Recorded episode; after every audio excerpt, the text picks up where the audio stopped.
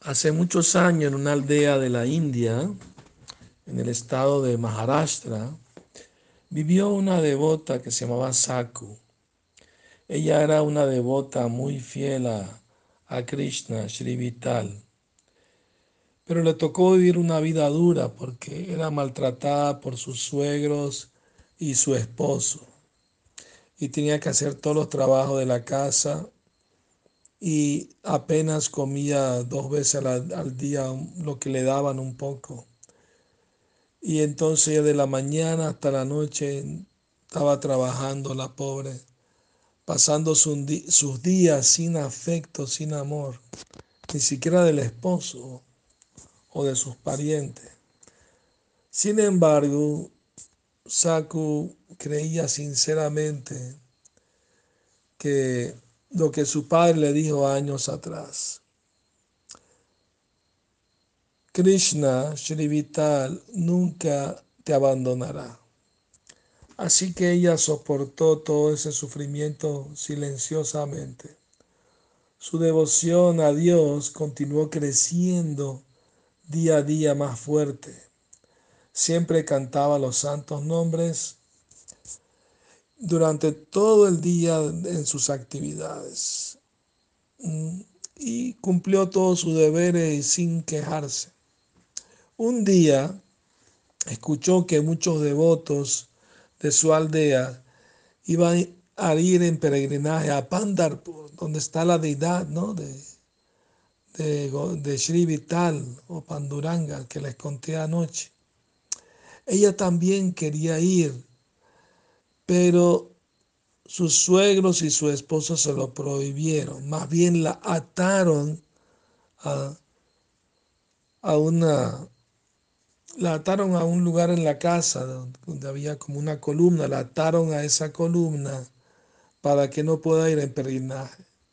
Ella lloró desesperada, vital, vital, por favor, cumple mi deseo, quiero verte. Dios escuchó su, su devota fiel llorando por él. Y como a la medianoche, él, eh, Krishna tomó la forma de una mujer y fue a la casa de Saku y la desató. Y él le dijo, tú, tú, tú tienes mucho deseo de ver a, a Sri Vital, así ve para Ve, ahora mismo y únete a los demás peregrinos.